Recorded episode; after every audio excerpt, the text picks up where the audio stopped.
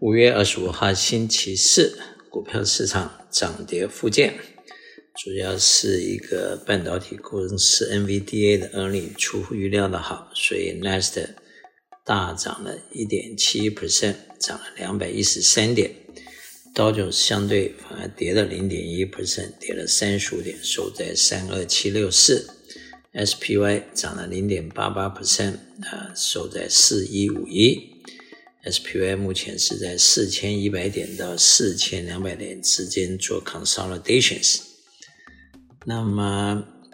欧洲方面，英国负零点七四，德国负零点三一，法国负零点三三。亚洲方面，日本正零点三九，香港恒生负一点九三，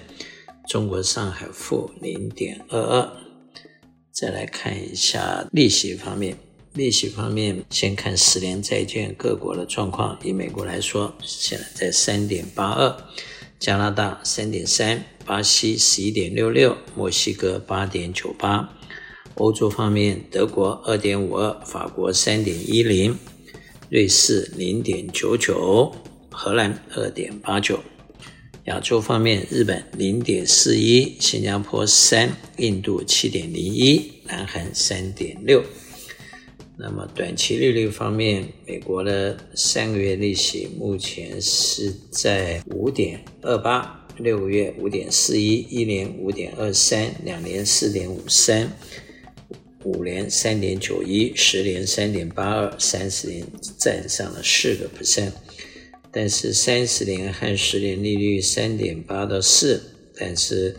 六个月到一年的利率在五点二、五点四之间的 gap 仍然有大约五个 quarter 的 difference，倒挂现象还是持续之中。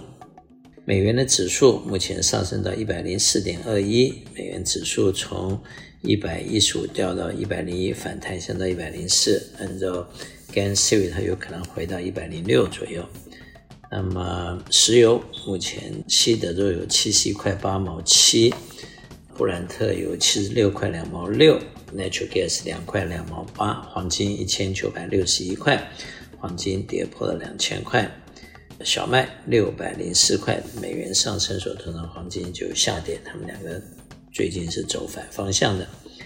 那么美元兑人民币目前是七点零八，美元兑日元三一三九点九五，美元兑欧元零点九三。呃，美元兑人民币和日元，呃，基本上都是升值的状况。欧元相对保持比较平稳。投资人在目前除了面对 earnings season 的的 earnings report 啊，目前来看，美国的大部分的公司在这个季度的 earnings 是没有什么成长，甚至有一些衰退。啊，当然个别公司，尤其一些科技公司的跟 AI 有关系的，反而表现得比较突出。另外一个观察点就是关于两党的协商，关于债务上限。债务上限的事情，基本来讲，知道按照 balance sheet，当你债务增加的时候，其实相对你资产也是增加的。所以债务上限的不见得它是绝对的问题。但是对美国来说，因为它的债务的上限每年要经过国会的这个批准，然后两党也常常利用这个机会要做一些政治上的交换，因此。每次到了这个债务上限，就会演这出戏，然后造成市场非常的恐慌。那么，但是过去的记录，它最后都是会谈判，最后会解决的。只是在这过程里面，让市场非常的不安定。那么，当然过去的事情，我们也不能判断它一定会 repeat。不过，既然七八十次都通过的话，今年不通过的机会啊，并不是很大。加上最后如果不通过，对国家的伤害是非常大的，对美国的债务和国美国的金融的 rating 会有很大的伤害啊。所以这应该不是一个开玩笑的事情。那么，如果债务开始慢慢减少，如果说债务经过 control 慢慢的 reduce 的话，那相对来说，也就是资产面也可能会有要减少，因为平衡表债务减少，那么资产也要减少，那就意味着美国的股市或者美国的房市可能会缩水，就是在这个泡沫的状况之下，一般人认为目前。股市和房市都有一些泡沫的现象，P/E ratio 还有这个价位都是偏高的。那因此，如果在收缩债务的过程的里面，可能就会让一些原来财务状况不好或者一些经营不善的公司，在这个过程里面就有可能会泡沫爆炸。因此，债务收缩的同时，可能也就会资产收缩，也就是说会淘汰掉一些不好的东西。因此，房市和股市在这样的地方都可能会下跌。投资人在目前除了要注意到他投资的安全性之外，同时当然也要注意到它的流通性，因为在未来的一段时间，保持一些资产的流通应该是非常的重要。那最后当然就是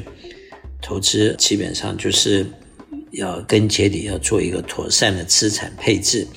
什么叫一个妥善的资产配置？简单的说，就是